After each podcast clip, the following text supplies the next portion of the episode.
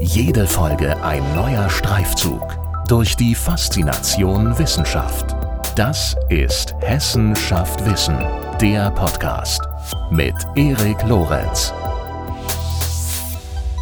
Heute geht es bei Hessen schafft Wissen um ein echtes Multitalent. Wasserstoff, eines der häufigsten Elemente in unserem Universum.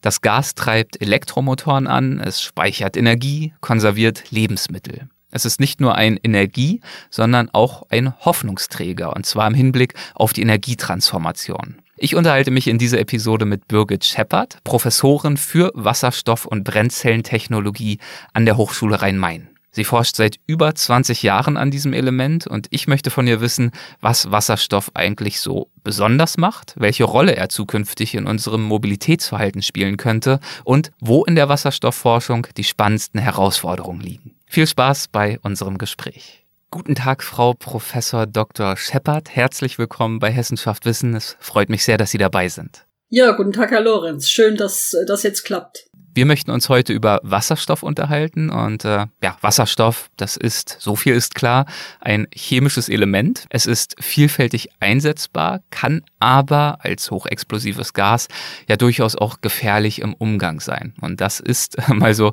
ganz grob und etwas vereinfacht zusammengefasst mein bescheidener Wissensstand zu diesem Thema. Und deshalb würde ich ganz gern bei den absoluten Grundlagen mit Ihnen einsteigen. Also was genau ist Wasserstoff und was verschafft ihm die Eigenschaften, die ihn aus Ihrer Sicht so spannend machen?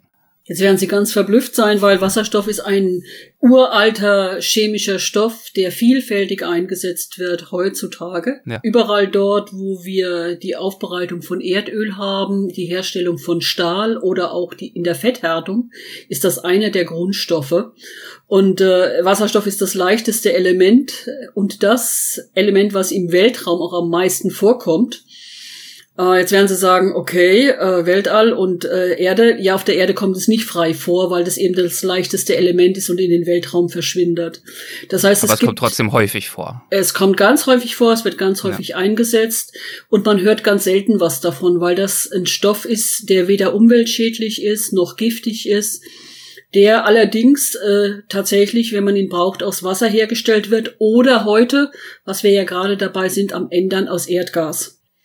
Das heißt, große Mengen werden aus Erdgas hergestellt. Und äh, das ist natürlich nicht so schön, weil dabei entsteht CO2. Und die Zukunft, die dem Wasserstoff gehören wird, wird nur dann so sein, wenn wir ihn erneuerbar, nämlich aus Wind und Sonne entsprechend herstellen. Das Verfahren ist auch schon über 120 Jahre alt, also auch ein uraltes Verfahren. Das, das über, verblüfft die meisten immer sagen, ja, Wasserstoff und Wasserstoff gefährlich. Naja, man kennt es aus der Raumfahrt. Dort wird es in einer speziellen Art und Weise verwendet. Aber das Gefährliche ist auch in der Raumfahrt gar nicht der Wasserstoff, sondern der, der Sauerstoff, der mit dazukommen muss, um wieder Wasser zu bilden. Wenn wir heute über Wasserstoff reden, dann kennen wir Wasserstoffleitungen schon. Das heißt, es gab schon und gibt schon Wasserstoffpipeline. Und jeder Ihrer Zuhörer, der vor 1995 geboren ist, der hatte schon ein bisschen Wasserstoffgesellschaft, ähm, nämlich wir hatten Stadtgas. Und im Stadtgas mhm. waren immerhin 52 Prozent Wasserstoff. Also das ist, wie gesagt, alles schon sehr alt. Was neu ist, ist vielleicht das Drucklevel, aber da kommen wir bestimmt noch drauf. Mhm. Und wenn Sie fragen, warum Wasserstoff, das ist der einzigste chemische Stoff, der Energie liefern kann, der kein C enthält. Das heißt, er enthält mhm. keinen Kohlenstoff. Und wenn er keinen Kohlenstoff enthält, dann können wir auch kein CO2 produzieren. Das heißt, wir können endlich mal in geschlossenen Kreisläufen denken. Das heißt, wir fangen an mit Wasserstoff und wir landen beim Wasser und das Wasser können wir wieder zerlegen in Wasserstoff. Also zum ersten Mal geschlossene Kreisläufe, wie die Natur das auch macht. Und dementsprechend nutzen wir Wasserstoff, haben Sie ja angesprochen, schon seit einer ganzen Weile. Ähm, schauen wir doch vielleicht noch mal ein bisschen zurück, werfen wir einen kleinen Blick zurück. Ähm, würden Sie vielleicht mal beispielhaft aufzählen, wofür Wasserstoff schon alles so eingesetzt wird? Sie haben äh, das Stadtgas angesprochen, aber es gibt ja noch ganz andere Möglichkeiten, Wasserstoff einzusetzen. Ja, also Wasserstoff wird immer dort gebraucht, wenn man zum Beispiel lange Wasserstoffketten zerlegen möchte. Also wenn man äh, zum Beispiel ähm, aus äh, Erdöl über die verschiedenen Fraktionen Diesel machen möchte oder Flugbenzin machen, Kerosin, dann wird Wasserstoff eingesetzt. Oder im Stahl ist es ganz wichtig, man braucht das bei der Stahlherstellung, um ganz bestimmte Eigenschaften vom Stahl einzustellen. Also in der Metallherstellung oder in der, eigentlich muss man sagen, in der Metallverbesserung oder dahin zu gehen, dass das Metall eine ganz bestimmte äh, Funktionalität hat. Dann braucht man viel Wasserstoff. Äh, Fetthärtung gehört natürlich in den chemischen Bereich auch und natürlich zur Düngemittelherstellung. Der größte ähm, Wasserstoffeinsatz ist dort, wo man im Grunde genommen äh, Ammoniak verwandelt in Düngemittel. Mhm. Und ich habe auch gelesen, dass äh, Wasserstoff auch genutzt wird, um Lebensmittel zu konservieren. Wie funktioniert das? Naja, Wasserstoff bindet alle äh, aktiven Radikale an einem chemischen Mo äh, Molekül ab. Also das verbindet sich sehr leicht, möchte also sozusagen sein äußeres Elektron sehr schnell loswerden, verbindet sich dann und dort gibt es dann stabile Ketten, die dann deswegen auch in der Margarine oder äh, in, entsprechend hier, um tatsächlich äh, im Grunde genommen die Eigenschaft des, des Lebensmittels äh, dort zu verbessern, dass kein Sauerstoff mehr äh, andocken kann und damit die Veränderung herbeiführen. Mhm. Und Sie haben auch erwähnt, dass Wasserstoff bis in die 90er Jahre hinein im äh, Stadtgas genutzt wurde. Äh, warum ist das heute nicht mehr so? Naja, weil das ähm, Erdgas aus Russland überzeugend billig wurde. Okay. Äh, kein CO, also kein Kohlenmonoxid enthält. Sie kennen vielleicht die alten Stummfilme, wo sich die Leute immer den Kopf in den Backofen stecken und dann äh, quasi ähm, äh, daran sterben. Also Charlie Chaplin gibt's ja dann die verschiedenen Dinge. Ähm, das würde heute nicht mehr funktionieren, weil sie kein Kohlenmonoxid im Erdgas haben. Ihnen würde nur schlecht werden und sie würden äh, nach draußen springen und das Leben wieder anfangen zu genießen, hoffentlich. Mhm. Also äh, das ist der große Grund gewesen und natürlich die Preise. Mhm. Erdgas ist äh, sehr billig geworden. Äh, und das ist auch heute noch das große Problem, dass wenn wir jetzt umstellen auf erneuerbaren Wasser oder Wasserstoff aus erneuerbaren Energien, muss man ja richtigerweise sagen, ähm, da ist es so, dass die, die Kosten für das Erdgas, was aus Russland oder auch aus der Nordsee kommt, immer noch unschlagbar preiswert ist. Allerdings ohne, dass wir die Rechnung hinsichtlich CO2-Emissionen bezahlen. Und die sind ja. gewaltig. Also das zeigt, wir äh, nutzen Wasserstoff doch schon ziemlich lange. Woher kommt denn nun in den letzten Jahren das gesteigerte Interesse und man kann ja fast schon sagen, die Aufregung rund um Wasserstoff? ja, ähm, also mich freut es total, weil ich habe mich immer, ich habe mir immer überlegt, wie kann man eigentlich die erneuerbare Energie speichern? Welche Möglichkeiten haben wir, Wind und Sonne für die Zeiten vorzuhalten, wenn Wind und Sonne nicht verfügbar sind? Und da gibt es zwei Möglichkeiten. Wir können die Energie aus äh, den beiden in Strom umwandeln, ganz klar. Aber wie lässt sich Strom gut speichern? Und dann haben wir genau zwei Möglichkeiten. Das eine ist elektrisch und das andere ist chemisch. Und für kurze Zeiten kann man das ganz gut elektrisch machen. Das heißt, man gibt den Strom einfach ins Netz oder lokal an Batterien. Aber ähm, um Ihnen hier mal einen ganz guten Vergleich zu machen, wir haben im Energiepark Mainz eins Power-to-Gas-Projekt, da kommen wir vielleicht auch noch drauf. Mhm. Da wollen wir äh, große Mengen Energie speichern. Wie kann man das machen? Das heißt, ich kann einen Tank haben oder ungefähr 78 äh, CO2 20 Fuß Container. Also wenn Sie so einen 20 Fuß Container, so einen Standardcontainer vorstellen, dann äh, nehmen Sie einen äh, von der Größe her als Druckspeicher und Sie brauchen 78, wenn Sie das elektrisch machen. Da kann man schon sehen, dass man elektrische Energie heutzutage in, mit Batterien schwer speichern kann aber chemisch wunderbar, weil sie ja einen großen D Druckbereich äh, speichern können. Sie können sozusagen von 30 Bar bis, bis äh, 250 Bar problemlos ähm, das in einem einzigen Tank speichern. Gleiche ver vergleichbare Energiemenge, das, darum ging es ja jetzt gerade. Okay, also das heißt, dabei geht es unter anderem um die Produktion von Wasserstoff, es geht um die Speicherbarkeit von Wasserstoff und es geht um die Menge an Energie, die wir benötigen, um den Wasserstoff überhaupt herzustellen. Genau. Und in diesem Zusammenhang unterscheidet man ja auch äh, in der Tat, ein paar Begriffe haben Sie schon angesprochen, zwischen verschiedenen Arten von Wasserstoff. Also mir ist grüner, blauer, grauer Wasserstoff als Begrifflichkeit über den Weg gelaufen. Wo liegen da die Unterschiede und was wird heute schon inwiefern benutzt? Also die Farbenlehre ist wirklich ganz spannend. Der graue Wasserstoff ist zum Beispiel all der Wasserstoff, der aus chemischen Produktionen kommt, wo man, wo ein Beiprodukt ist. Zum Beispiel, wenn Sie äh, PVC herstellen, haben Sie eine große Chloralkali-Elektrolyse. Und im Rahmen äh, dieser Chloralkali-Elektrolyse fallen eine riesige Menge an Wasserstoff an, der eigentlich im Moment nicht gebraucht wird. In Frankfurt hier bei Infrasurf Höchst, da verwenden wir ihn, um ähm, die, die Tankstelle zu versorgen. Zukünftig werden die Züge in Hessen damit versorgt werden. Das sind äh, 50 Millionen Standardkubikmeter, kann sich keiner was drunter vorstellen, ich auch nicht. Äh, also eine riesige Menge an Wasserstoff, die einfach anfällt und heutzutage verbrannt wird, was eigentlich schade ist, weil der Wasserstoff dazu zu, zu wertvoll ist. In Frankreich, Frankreich ist jetzt schon dekarbonisiert, allerdings nehmen die schwarzen Wasserstoff. Mhm. Die Bilanz in Frankreich, und das ist Atomstrom, den wollen wir eigentlich gar nicht haben. Das ist der schwarze Wasserstoff. Und okay. jetzt kommen wir zu den neuen Varianten, nämlich den, den blauen. Das ist der Wasserstoff, den man heutzutage aus Erdgas äh, synthetisiert und äh, die, das CO2 wird dann sozusagen eingefangen und eingelagert. Also dieses Carbon Capture. Mhm. Das ist diese Variante und in der Übergangszeit kann es schon mal notwendig werden, dass wir damit leben müssen. Solange die CO2-Anteile dann wieder eingefangen werden, ist es gar kein Thema. Weil mit dem CO2 und Wasserstoff können sie natürlich auch wieder äh, Erdgas machen. Also das kann man auch in geschlossenen Kreislaufen machen. Was man aber typischerweise macht, ist, dass man da, das CO2 dann einfängt und dann entweder als Gips oder ähnlich in der Erde einlagert.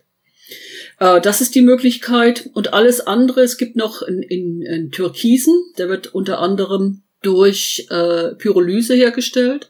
Das heißt, man zerlegt dann Erdgas in Wasserstoffanteil plus in reines Graphit. Und das Graphit ist wieder als ein, ein, ein, ein Rohstoff in der chemischen Industrie einzusetzen, in der Elektronikindustrie und anders. Aber was wir wirklich wollen und wo es wirklich Sinn langfristig macht, ist, dass wir den Wasserstoff grün machen. Das heißt, über Elektrolyse erzeugt und dann entsprechend gehandelt. Okay, aber das heißt, egal wie wir den Wasserstoff herstellen, Energie wird immer benötigt, um das zu erreichen. Und äh, zwar auch ja eine ganze Menge. Der Spiegel hat im Wissenschaftsressort für ein paar Wochen da auch einen Beitrag drüber geschrieben. Vielleicht haben Sie ihn auch gesehen. Ich zitiere mal ganz kurz daraus. Ja, bitte. Die Sache hat einen entscheidenden Haken. Die Umwandlung von Ökostrom in Wasserstoff ist nicht besonders effizient. Etwa vier Fünftel der Energie gehen dabei verloren. Das führt einerseits dazu, dass Wasserstoff weit davon entfernt ist, wettbewerbsfähig zu sein. Ein Kilogramm aus Wind- oder Sonnenstrom erzeugt ist vier bis fünfmal teurer als der sogenannte graue Wasserstoff, der aus Erdgas hergestellt wird und nicht klimaneutral ist. Vor allem aber wird erheblich mehr Ökostrom benötigt, wenn wir grünen Wasserstoff in großem Stil einsetzen. Zitat Ende. Also das ist sozusagen die Kritik der mangelnden Effizienz und der geringen Energieausbeute. Diese Frage liebe ich immer, weil ja, dachte Sie, ich mir schon, weil ich angefangen habe, äh, PV hier im Land einzuführen. Als wir die ersten Dächer eingedeckt haben mit Photovoltaik, haben alle Leute gelacht, weil da hatten wir mhm. 13 Prozent Wirkungsgrad. So, und wenn Sie heute mit den Menschen reden, dann reden die alle von einer reifen Technologie. Der Wirkungsgrad ist jetzt auf 16 Prozent, ist auch nicht äh, entsprechend viel. Das heißt, von der Sonne werden nur 16 Prozent wirklich in Strom umgewandelt. Das ist eine Frage des Preises. Das heißt, sobald die Infrastruktur bei uns im Land steht, das heißt, sobald wir äh, wirklich ernsthaft daran arbeiten, das Klimaziel kleiner als 1,5 Grad zu halten. Und ich kann nur allen sagen, wenn uns das nicht gelingt, die Kosten danach werden viel, viel, viel, viel größer. Und der, der Wirkungsgrad, wenn Sie einen Elektrolyseur annehmen, der ist einfach thermodynamisch be begrenzt auf rund 70 Prozent. Dann müssen Sie natürlich noch den Wasserstoff tatsächlich auf ein höheres Druckniveau bringen. Da geht nochmal Energie verloren, aber dann liegt diese Energie vor. Das heißt, Sie können die Energie abrufen und wenn Sie nach den Speichern fragen, wir haben ja schon eine ganze Menge am Speicher wie das Erdgasnetz. Diese Kritik ist so lange berechtigt, wie man bei der Nutzung von Erdgas die CO2-Kosten der Allgemeinheit auf, auflegt. Sobald man die CO2-Kosten wirklich diesem Produkt zur Verfügung stellt, dann wird sehr schnell klar, dass der erneuerbare Wasserstoff sehr gut äh, konkurrieren kann mit dem grauen Wasserstoff. Mhm. Ähm, es ist wie immer, wenn Sie den Wasserstoff eben zur Verfügung haben, aus egal aus welcher Quelle das ist, weil er jetzt als Beiprodukt äh, zum Beispiel äh, entsteht, dann sollten Sie ihn auch nutzen. Klar, Die Idee für das Produkt ist ja dann was anderes. Wenn wir aber an eine Wasserstoffgesellschaft per se denken, dann ist es von absoluter Notwendigkeit zu überlegen, wie sieht denn die, die gesamte ökologische Bilanz aus? Und das ist genau das, was ich sagte. Wir müssen eigentlich in Kreisläufen denken. Gretel to Gretel. Was kommt am Ende raus? Was führen wir wieder zu? Und wenn Sie jetzt mal gucken, wie die Ziele der EU sind, dann werden Sie sehen, dass die EU das äh, ganz klar gesagt hat, äh, und äh, da stimme ich auch voll überein. Das ist für uns der einzigste Pfad, wo wir langfristig Energie erzeugen, nutzen können für alle, also Teilhabe auch und das wird, sobald wir überbaut haben, das heißt, sobald die ganzen Anlagen auch stehen, ich weiß, das ist die Frage, wie viel, wo kommt der Wind und die Sonnenenergie her, da werde ich auch gleich vielleicht nochmal was dazu sagen, dann werden wir tatsächlich auch zu Preisen kommen, die sinnvoll sind. Und die, die EU-Ausschreibung, die es jetzt im Moment schon gibt, da gibt es ein großes Projekt, das heißt 100 Megawatt äh, bis in Richtung Gigawatt Elektrolyse. Mhm. Äh, und dort soll der Preis von Wasserstoff tatsächlich bei zwei bis drei Euro liegen. Und das ist machbar. Ja. Das ist jetzt eine Frage einfach von der Verknappung und, und diese Anlagen, die wir im Moment als Windenergie bauen oder als PV bauen, ähm, die müssen dann nochmal in eine andere Serienfertigung gehen. Und dann kommen die Preise auch drastisch runter für die Elektrolyseanlagen. Ja, die EU-Kommission hat ja letztes Jahr, also im Juli 2020, eine eigene Wasserstoffstrategie vorgestellt mit dem Ziel, dass sauberer Wasserstoff ab 2030, glaube ich, eine wirklich wichtige Energiequelle in Europa werden soll. Aktuell ähm, macht muss. Wasserstoff äh, werden Hallo, muss, werden, werden muss, muss, um diese Ziele. Ja. ja. Mhm. Okay. Ja, berechtigter Hinweis, berechtigter Korrektur. Ja, okay. Aktuell ähm, macht Wasserstoff im europäischen Energiemix, oder zumindest war es letztes Jahr noch so zwei Prozent aus. Das heißt, da ist auch noch sehr viel Raum, um diese Zahlen hochzuschrauben und daran die äh, wesentlichen Hindernisse, und einige davon haben Sie angesprochen, ähm, aus dem Weg zu räumen, arbeiten Sie ja tatkräftig mit. Unter anderem ja auch in Mainz mit einer, und Sie haben sie vorhin schon äh, erwähnt und angesprochen, einer Power-to-Gas-Anlage. Was hat's damit auf sich? Erzählen Sie doch mal von diesem Projekt. Also ähm, bei beim dem Thema Power to Gas überlegt man sich einfach, wie kann man und und so ist die Anlage in Mainz auch entstanden. Wenn Sie ganz viel erneuerbare Energie im Netz haben, ist es ja sinnvoll zu überlegen, was mache ich mit dieser Energie, wenn sie niemand braucht. Mhm. Und so ist die Anlage in Mainz auch ausgelegt worden. Die soll Hilfdienste leisten für Netz, dass, wenn, für den Fall, dass wenn zu viel Strom da ist, dass wir diesen Strom tatsächlich speichern können. So, und das war weltweit die erste, die wir gebaut haben. Sechs Megawatt industrieller Maßstab. Und äh, Siemens ist gerade dabei, diese Anlagen jetzt abzuscalen in die Richtung von Gigawatt. Also wir waren bei sechs Megawatt. Also ähm, für, für den, der das nicht so ganz äh, parat hat, zehn hoch sechs, also eins mit ganz vielen Nullen hinten dran, sechs Stück. Mhm. Äh, und jetzt gehen wir noch eine Größenordnung zu 1000 äh, äh, Megawatt hin. Das war die erste Anlage und wir wollten einfach mal antesten, ist das möglich? Ja, es ist möglich, erneuerbaren Strom zu nutzen. Kann man auch den Wasserstoff hinterher entsprechenden äh, Nutzung zuführen? Ja, das kann man. Und die dritte Frage war, kann man das alles sicher und kann man das alles so machen, dass niemand in, in irgendeiner unmittelbaren äh, Umgebung äh, eine Gefährdung äh, hat? Ja, das ist auch völlig unproblematisch, weil Wasserstoff, wenn er irgendwo austritt, gleich verschwunden ist. Also der tritt aus und ist als leichtes Element gleich weg. Mhm. Die Firmen Siemens, äh, Linde und die Stadtwerke Mainz, die ja äh, die Anlage als solches betrieben haben und betreiben, wobei Linde und, und die Stadtwerke Mainz machen das, ähm, haben sich überlegt, wie können, was können wir für den Verkehr tun? Da ist natürlich auch Wiesbaden dabei, ganz klar, die ESWE. Äh, wir brauchen ja quasi auch den Verkehr der Zukunft.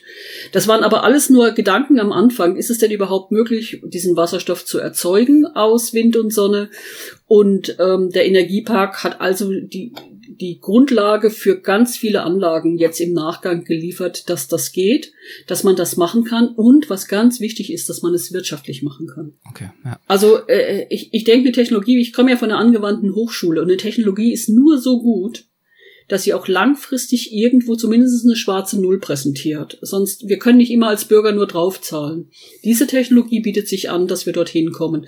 Also, dass wir ökologisch und ökonomisch sinnvolle Technologien aufbauen, was mir ein echtes Herzensanliegen ist. Sie haben gerade schon einige Beteiligte angesprochen bei diesem Projekt. Äh, welche Aufgaben sind Ihnen zugefallen und der Hochschule Rhein-Main? Ja, also ähm, die Hochschule Rhein-Main hat eine ganz lange Historie, was den Wasserstoff ange äh, angeht. Schon seit 1972, schon mein Vorgänger hat sich ganz intensiv mit dem Thema Wasserstoff beschäftigt. Und was wir machen durften in diesem Projekt, wir durften die Betriebsführung machen. Wir haben quasi Modelle gemacht, wo wir äh, die Daten des Energiemarktes genommen haben, also der Börse in Leipzig, haben anhand dieser Daten inklusive der Verfügbarkeit des Elektrolyseurs plus der Verteilung des Wasserstoffs ein Modell gemacht, das erlaubt, diese Anlage so zu fahren, dass man ja, immer so eine schwarze Null im Auge hat. Mhm. Okay. Solange sie, also von der Betriebsführung ist das möglich, aber die Anlage so zu bauen ist natürlich die erste gewesen. Die war noch was, äh, was die Investitionskosten angehört. Äh, das würde man heute anders machen. Ja, das ist äh, eben ein Innovationsprojekt gewesen. Ne? Ganz genau. Äh, Gibt es in dieser Hinsicht noch weitere Beispiele aus Hessen, die Ihnen bekannt sind oder an denen Sie vielleicht sogar beteiligt waren?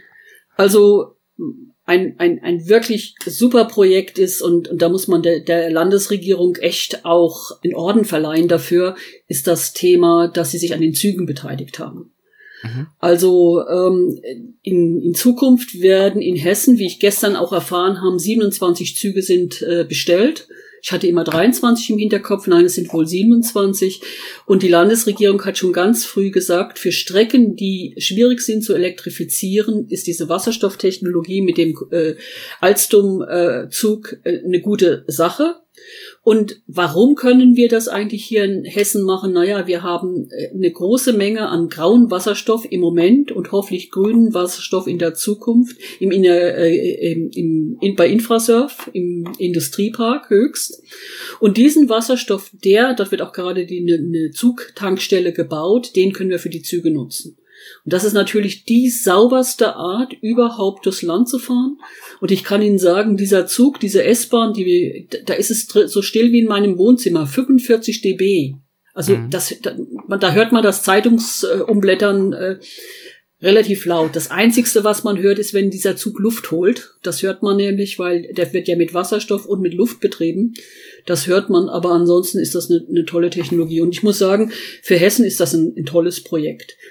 Darüber hinaus gibt's die Busprojekte, wo wir auch ein bisschen Lehrgeld zahlen mussten, weil wir hier äh, zu wenig Busse bestellt haben und dadurch die Lieferanten gesagt haben, nee, wir gehen erstmal dahin, wo, wo, wo mehr Busse bestellt worden sind. Wir haben in die Tank, äh, die, die Werkstattinfrastruktur und so weiter nicht hingekriegt.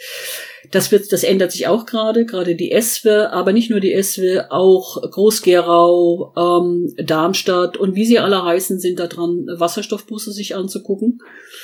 Und was uns natürlich sehr geholfen hat und im Moment in, in, in ziemlichen Sturm auch in den Kommunen ausgelöst hat, ist das ja die neue äh, Direktive der EU, die RED 2 jetzt ganz viel äh, Umsteigen auf emissionsfreie Fahrzeuge verlangt. Mhm. Und äh, da hat auch äh, die Landesregierung zusammen mit der Landesenergieagentur für die Kommunen jetzt äh, verschiedene Formate aufgesetzt, dass man überhaupt mal das Wissen auch in die Bevölkerung und in die Gesellschaft kriegt.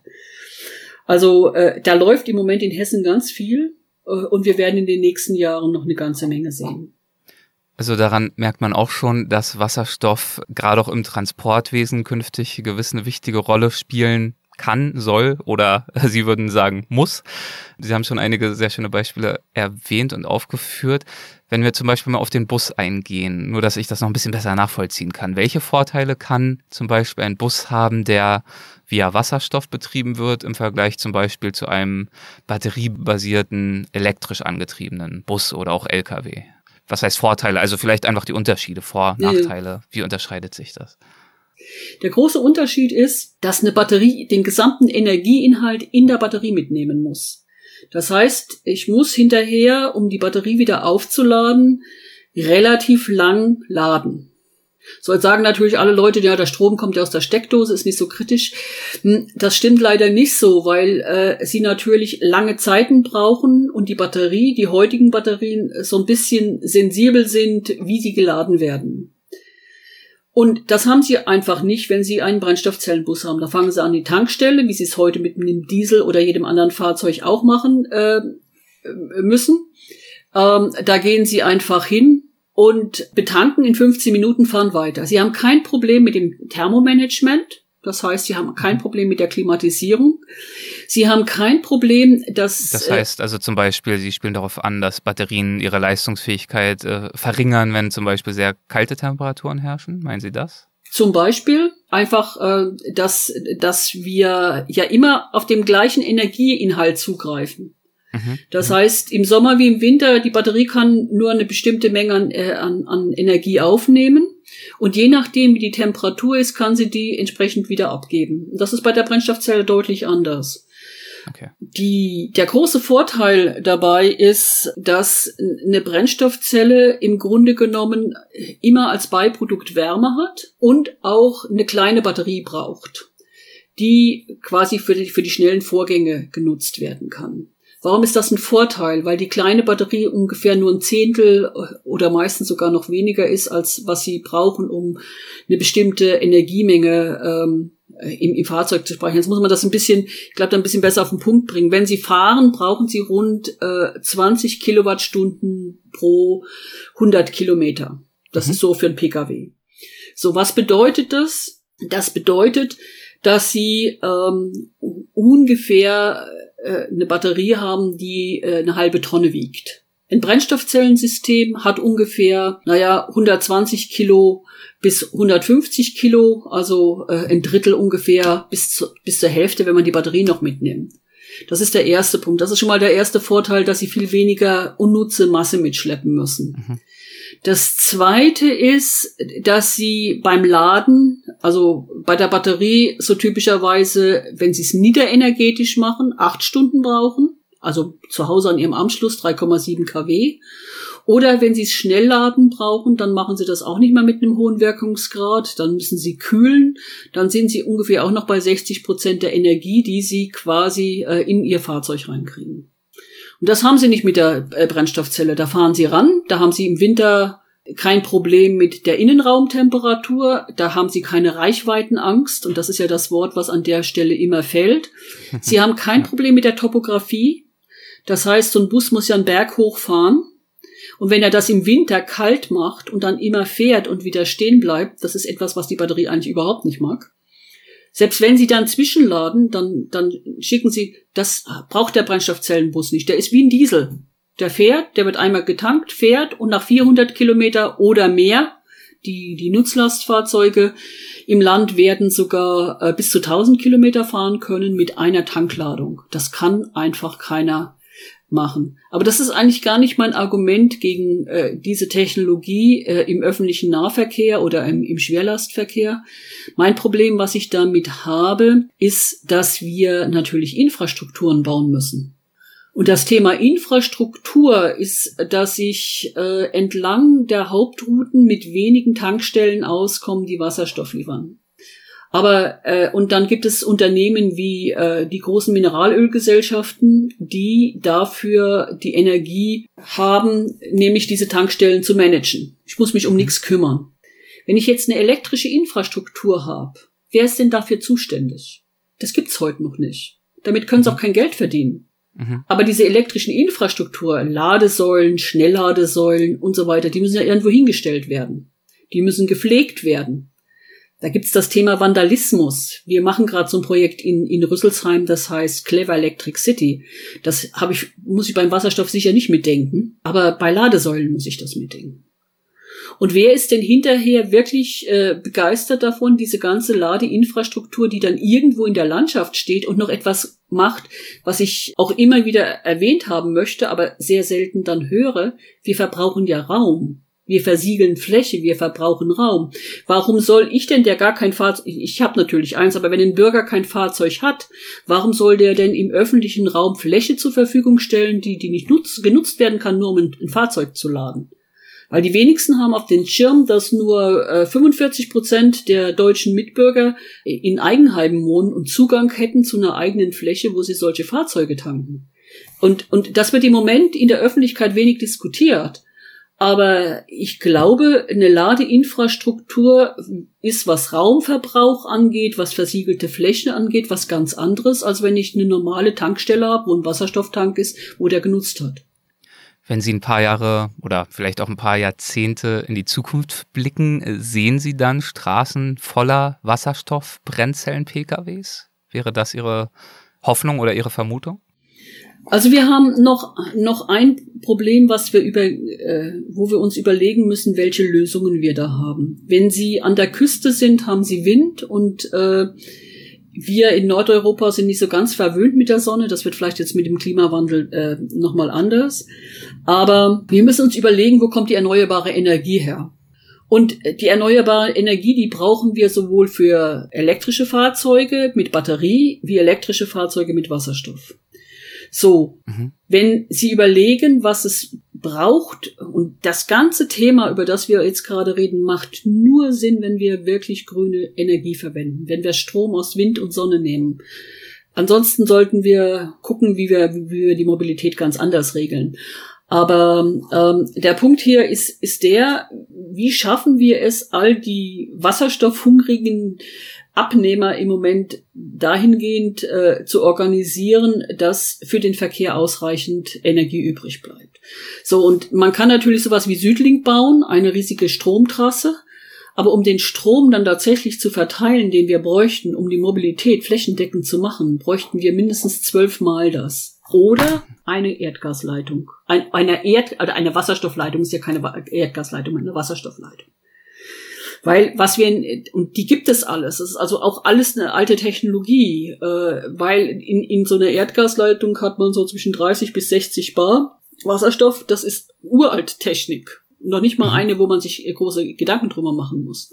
Und was ganz witzig, wichtig ist, die haben schon das Wegerecht. Mhm. So, wenn wir jetzt also schnell so eine Infrastruktur aufbauen, dann, dann können die Kollegen an der Küste Wind machen oder wir machen es wie die Holländer, die setzen ja jetzt vor, der Kis äh, vor, vor ihre Küste eine Gigawattinsel, eine Insel, wo sie einen Energiepark machen im Gigawattbereich. Sie produzieren dann den Wasserstoff, der kommt einfach in eine Pipeline an Land und dort wird er verteilt, wie im heutigen Erdgasnetz. Das heißt, das sind Infrastrukturen, die wir beherrschen und das sind auch Infrastrukturen, die für uns eigentlich nutzbar sind. Und ich habe einen großen Traum. Ich sag, wir haben so viel äh, Fläche mit den Autobahnen, die überdachen wir mit PV. Die Häuser werden alle mindestens auf einer Seite mit PV gedeckt. Dann haben wir so viel Strom. Aber natürlich, das geht nicht von heute auf morgen, sondern das geht halt langfristig, so wie wir das andere auch gebaut haben. Wir würden keine zusätzliche Fläche versiegeln, sondern wir würden die Flächen, die wir haben, nutzen, um äh, erneuerbare Energie zu produzieren.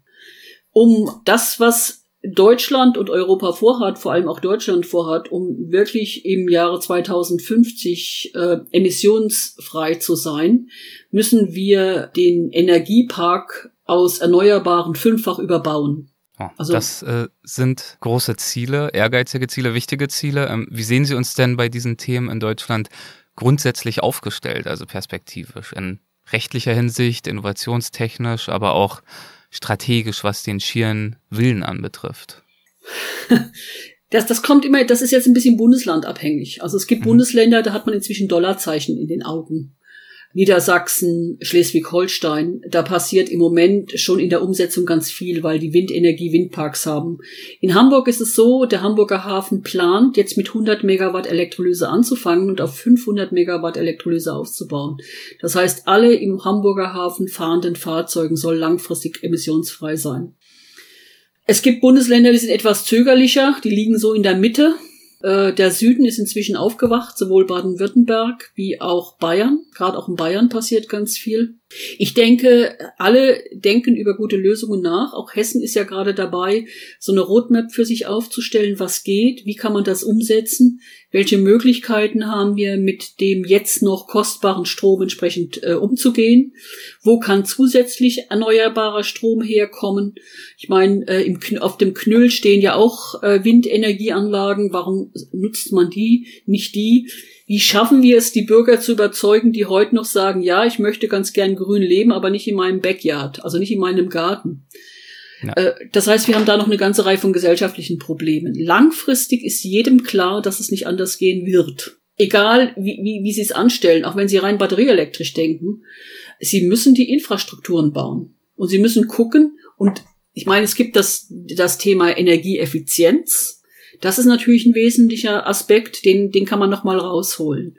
Aber wenn Sie überlegen, wie schaffen wir es äh, in den Zeiten, wo wir äh, tatsächlich keinen Wind und keine Sonne haben, wie schaffen wir es dann, großen gesellschaftlichen Schichten Strom zur Verfügung zu stellen?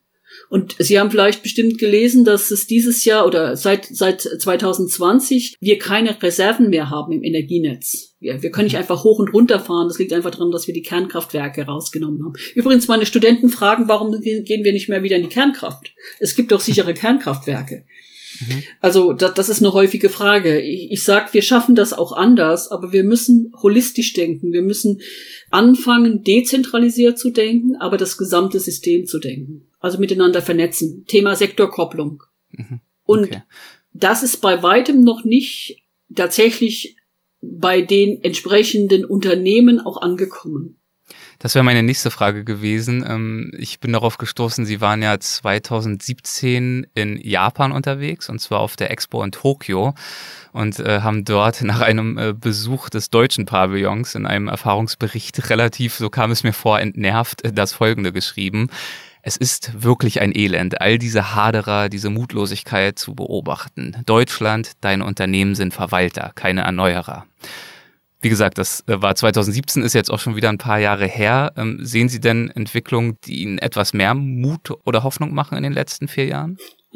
Also die nationale äh, äh Wasserstoffstrategie ist ja äh, ein, ein erfreuliches Zeichen gewesen. Mhm. Ähm, was für uns Europäer bitter ist oder was für uns Deutsche extrem bitter ist, ist Folgendes. Ein Elektrofahrzeug hat ungefähr noch 60 Prozent der Bauteile von einem heutigen Fahrzeug. Ein Wasserstofffahrzeug hat ungefähr äh, knapp 85 Prozent Bauteile in heutigen Fahrzeugen. Und jetzt fragen Sie mich, wenn Sie sagen, warum, warum, warum sagt sie das? Was hat das mit Wasserstoff- und Brennstoffzellen dazu zu tun? Ich meine, äh, was wir im Moment erleben, ist, wo sind die Technologiefelder, die wir langfristig auch mit Arbeitsplätzen besetzen können? Wo haben wir Kompetenz? So, und wenn ich mir dann Unternehmen angucke, äh, vor allem aus dem asiatischen Raum, wie die jetzt sagen, wir machen PKWs und aus diesen PKWs lernen wir so viel, dass wir die Komponenten dann auch in unserem Schwer- und Nutzlastverkehr einsetzen. Die deutsche Autoindustrie hat gesagt, wir haben den Hybrid verpasst. Wir haben jetzt ganz viel Entwicklung im Hybrid gemacht. Wir wollen ganz gerne Hybridtechnologie auf die Straße bringen, aber Hybridtechnologie muss man sagen, ich fahre selbst ein, ist eine Mogelpackung weil die Hybride äh, für die 52 Kilometer, wo die rein elektrisch fahren, und im Winter sind es tatsächlich auch nur 26, ich kann es Ihnen sagen, ich habe die Erfahrung selbst gemacht, das sind Schummelpackungen. Das heißt, Hybride gehören, wie das ja auch die europäischen Nachbarn von uns machen, relativ schnell vom Markt genommen. So, mhm. unsere Automobiler die großen Unternehmen, die großen OEMs, die gehen in leichte Nutzfahrzeuge, die steigen ein in Schwerlastverkehr und alle die großen Namen, ob sie mit blau-weißen Rauten kommen oder mit Sternen, die äh, sind jetzt so ein bisschen in Richtung Nutzlast, Schwerlastverkehr, wobei das mit den blau-weißen Rauten hat er jetzt angekündigt, dass sie auch beim im Pkw-Bereich bleiben. Also auch hier äh, vor, vor unserer Haustür, was wir erleben, ist gerade für Rüsselsheim die Abwanderung der Ingenieurdienstleister. Die Unternehmen ziehen diese Kernkompetenz rein und, und, und, und äh, sind jetzt tatsächlich dabei, äh, Nutzfahrzeuge angefangen von 3,5 Tonnen aufwärts zu machen. Also kein Pkw-Verkehr wie die, wie die japanischen und die asiatischen Unternehmen allgemein, sondern die fangen jetzt erstmal mit dem Schwerlastverkehr an und wollen dann umgekehrt äh, in den Weg gehen. Den halte ich nicht für richtig, äh, weil ich denke, das müsste parallel laufen, wobei für die Mobilität sowieso anders gedacht werden muss. Es nutzt nichts, den heutigen Verbrenner zu nehmen und einfach ein anderes Fahrzeug dahin zu setzen. Wir müssen Mobilität neu angehen und das macht, machen wir in der Hochschule Rhein-Main ja auch an vielen Stellen, wie Sie bestimmt gesehen haben. Mhm. Für mich ist wichtig, dass wir tatsächlich, dass es uns gelingt, die Umweltbelastungen durch Fahrzeuge zu reduzieren.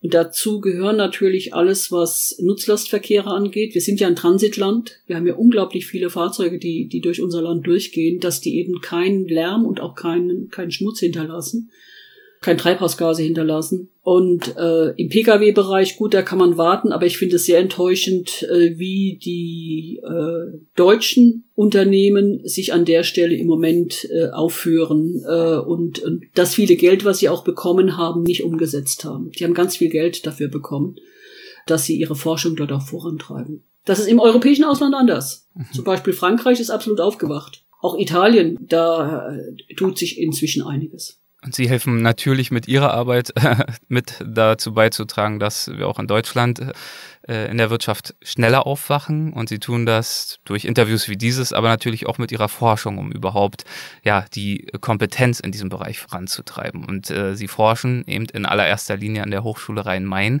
Daher die Frage mal aus Sicht der Studierenden gefragt, in welchen Fächern beziehungsweise Studiengängen äh, kann man Sie denn dort erleben? Ja, also eine meiner Hauptvorlesungen heißt Energiespeicher. Da beschäftige ich mich äh, sowohl mit Batteriespeicher wie auch mit Wasserstoff. Mein Herz schlägt Wasserstoff, äh, das muss man äh, sagen. Ähm, wobei es auch Bereiche gibt, wo batterieelektrische äh, Aspekte relevant und auch wichtig sind was mich fasziniert, ist es einfach im Moment, und, und das, das ist das, was so ein Student mitgeben kann, egal ob er Maschinenbau studiert oder Elektrotechnik studiert oder ich komme aus dem Bereich angewandte Physik, welche Möglichkeiten sich da auftut. Also ich finde es für kreative Köpfe, für Leute, die Lust auf Neues haben, ausgetretene Pfade verlassen können, ist das das absolute äh, Top-Studium, was man machen kann. Man kann wirklich nicht nur Fridays for Future reden, man kann das umsetzen. Man kann ganz viele Ideen haben. Das sind oft Kleinigkeiten. Wie kann ich in, in eine Sache effizienter machen? Wie kann ich zum Beispiel aufgrund des Thermomanagements dafür sorgen, dass eine Batterie länger lebt? Und äh, die Studierenden haben angefangen von Wirtschaft bis hin zu technischen Fächern unglaublich viele Möglichkeiten, weil alles unbesetzt ist. Wissen Sie? Auch wenn, mhm. wenn man eine Idee für ein Startup hat, das ist einfach alles unbesetzt. Das sind alles neue Dinge, die man entsprechend machen kann. Und, und ich muss sagen, also ich hätte schon gleich fünf Ideen, mit der ich mich selbstständig machen würde, wenn ich ein bisschen jünger wäre. Äh, okay. Äh, und also kann man auch sich an sie wenden, wenn es noch an der Idee mangelt, aber das Interesse da ist. Aber ja, und äh, die Leute werden mir aus der Hand gerissen. Also wenn jemand kommt und kann diese Technologien heute, das wird auch die nächsten zehn Jahre noch so sein, der hat unglaublich gute Chancen am, am Arbeitsmarkt. Hochvoltschulung, äh, Umgang mit äh, Brennstoffzelle, Umgang mit Wasserstoff, Umgang mit Batterien, das Verheiraten. dann haben wir ja den, den Wettbewerber noch gar nicht gesagt für die Batterie, den Superkondensator. Wir haben jetzt mhm. ein Projekt, wo wir sozusagen alle drei Technologien in eins gebaut hat, damit die Studenten einfach sehen, ah, Superkondensator kann das, Batterie kann das und Brennstoffzelle kann das. Und da gibt es so viele faszinierende Möglichkeiten. Also ich werde erst morgen, also wir werden heute, wir würden heute gar nicht mehr fertig werden, wenn ich anfange zu erzählen. Und Sie haben ja sogar ähm, auch an der Hochschule ein, ein eigenes Wasserstofflabor, ist das richtig? Äh, ja. Woran forschen Sie dort? Ja, wir beschäftigen uns zum einen mit der Vorhersage, wie, wann so eine Brennstoffzelle oder eine Batterie, also gewartet werden muss, was die, die physikalischen Parameter sind, um eine, eine Brennstoffzelle äh, zu beurteilen. Man sagt, okay, der geht's nicht mehr so gut oder der Batterie geht's nicht mehr so gut. Wir haben ganz viele Ideen im Bereich, äh, wie kann man so eine Brennstoffzelle aus dem 3D-Drucker rausholen oder welche Möglichkeiten hat man da. Wir haben ganz viele Ideen dazu, wie kann man zum Beispiel so einen Brennstoffzellenantrieb äh, in, in eine Landwirtschaftsdrohne setzen ähm, transportlose Führersysteme, Rollstühle, das sind so die Anwendungen, wo man einfach äh, die, die, die Vorteile von Batterie und Brennstoffzelle miteinander verheiratet.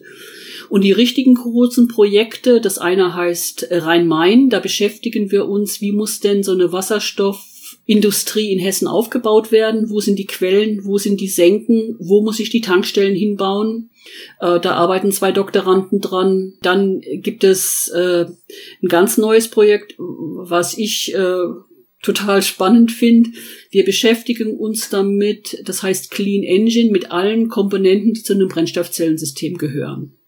Und wir gucken an, wie diese Komponenten so genutzt werden kann, dass sie effizient äh, sind und auch keine Schäden an den folgenden Komponenten machen. Also die Brennstoffzelle nicht schädigen und trotzdem, wir wollen also Parameter lernen, die dann abgescaled werden. Und ich habe, wir arbeiten da mit den Kollegen in Kempten zusammen.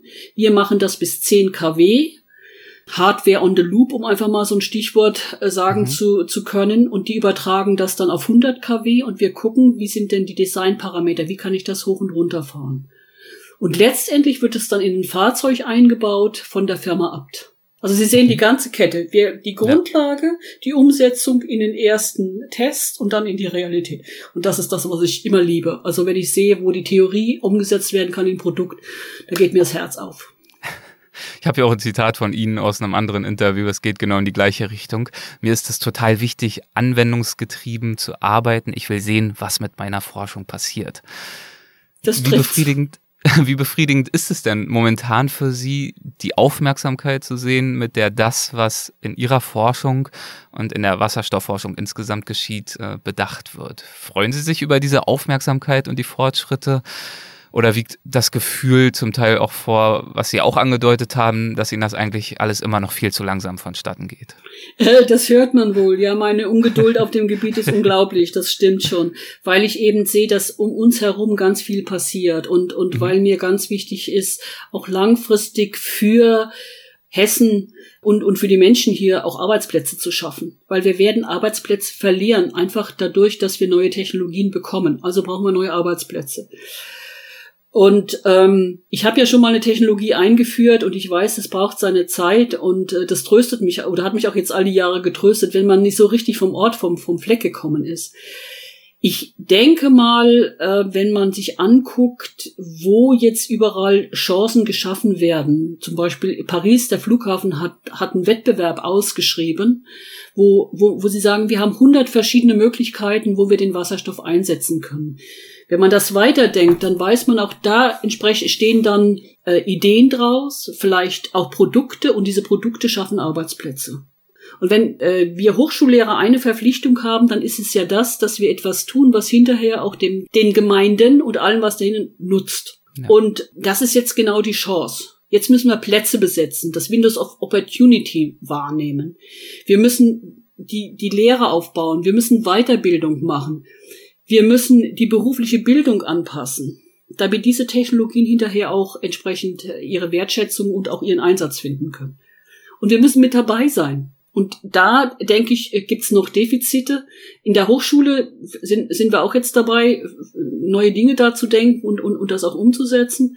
Aber Sie haben mich gefragt, was mit mir das macht. Ja, mich macht es, das klingt jetzt ist ein altes Wort, vielleicht sollte man es gar nicht verwenden, aber es macht einen demütig, wenn man sieht, man kann Dinge bewegen, wenn man jeden Tag aufsteht und Dinge bewegen will. Und das hat natürlich, das ist halt mit viel Frustration ver verbunden. Und ich kann die jungen Leute, die Future für Fridays for Future machen, auch verstehen. Aber diese Frustration ist gut, weil sie ja auch irgendwie so ein Stück Motivation geht, immer weiterzumachen. Solange sie nicht in Resignation äh, sich umwandelt, sondern eben in, in Tatkraft, ist es ja tatsächlich vielleicht ein, ein positiver Faktor. Ja, da habe ich natürlich das große Glück, ich bin von einem Team von, von 14 jungen Leuten umgeben, die mhm. jeden Tag kommen, jeden Tag frisch sind. Ja. Und was die wenigsten eigentlich im Hinterkopf haben, ist, dass unsere Technologie natürlich höllisch Spaß macht. Also wenn Sie mal so eine Sache umgesetzt haben und auf einmal fährt das Fahrzeug mit einer Brennstoffzelle, dann haben Sie einfach Spaß. Mhm. Und, und, und dieser Punkt, also es wird viel zu wenig gesehen, alle wollen was Kreatives machen. Aber so ein Spaß, wie wir kreativ in der Umsetzung haben, von der Idee es umzusetzen in, in den Scooter, in den Roller, äh, in, in was wir alles schon gemacht haben, in ein kleines Flugzeug, das, das ist das, was uns antreibt. Das, das, was uns antreibt, das ist ja fast schon ein gutes Wortspiel und fast auch schon ein wunderbares Ende für unser Interview. Allerdings äh, muss ich Ihnen mitteilen, wir haben äh, gegen Ende unseres Gesprächs immer eine Rubrik, die Halbsätze. Und die würde ich Ihnen gern auch noch antun, äh, mit Ihrem Einverständnis. Das würde bedeuten, ich würde Ihnen jeweils einen Halbsatz anbieten und wir schauen, ob Ihnen dazu was in den Sinn kommt, was Ihnen in den Sinn kommt. Es muss Ihrerseits auch nicht unbedingt sich auf einen Halbsatz beschränken. Das können Sie machen, wie Sie möchten. Bei meiner Arbeit an Wasserstofftechnologien treibt mich heute ganz besonders an, dass es gelingen könnte, tatsächlich äh, in Zukunft ohne die Umwelt zu schädigen, das zu machen, was ich immer schon gern wo wollte. Autofahren, Fahrradfahren, produzieren und ähnlich. Eine prägende Erfahrung in meiner Karriere war für mich, ähm, dass ich 20 Jahre später die Genugtuung dafür bekommen habe, dass jemand sagte, aber das ist doch Unsinn und meinte die Photovoltaik. Und äh, das tröstet mich immer, wenn heute einer sagt, Wasserstoff ist doch Unsinn. Da ziehen Sie Ihre Kraft raus. Ja, genau. Als beruflichen Erfolg definiere ich heute für mich. Dass es, glaube ich, wenig Berufe gibt, die so viele spannende Möglichkeiten gibt, jeden Tag Neues zu tun, zu lernen und äh, dabei die Begeisterung in die nächste Generation zu tragen. Ich glaube, das hat schon mit so einer Professur für Wasserstofftechnologie zu tun, ja. Hm. Meinen Studierenden gebe ich häufig den Rat, zu gucken, was ihnen gut tut und ob es ihnen Spaß macht.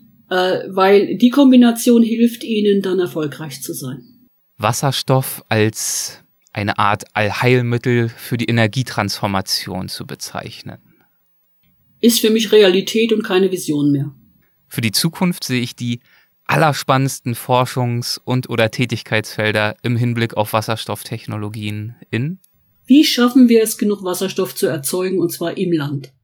Und sie glauben, das ist möglich. Ich habe gelesen, dass die Bundesregierung davon ausgeht, bis 2030, glaube ich, äh, zwei Drittel der Energie für grünen Wasserstoff äh, außerhalb Deutschlands produzieren zu müssen.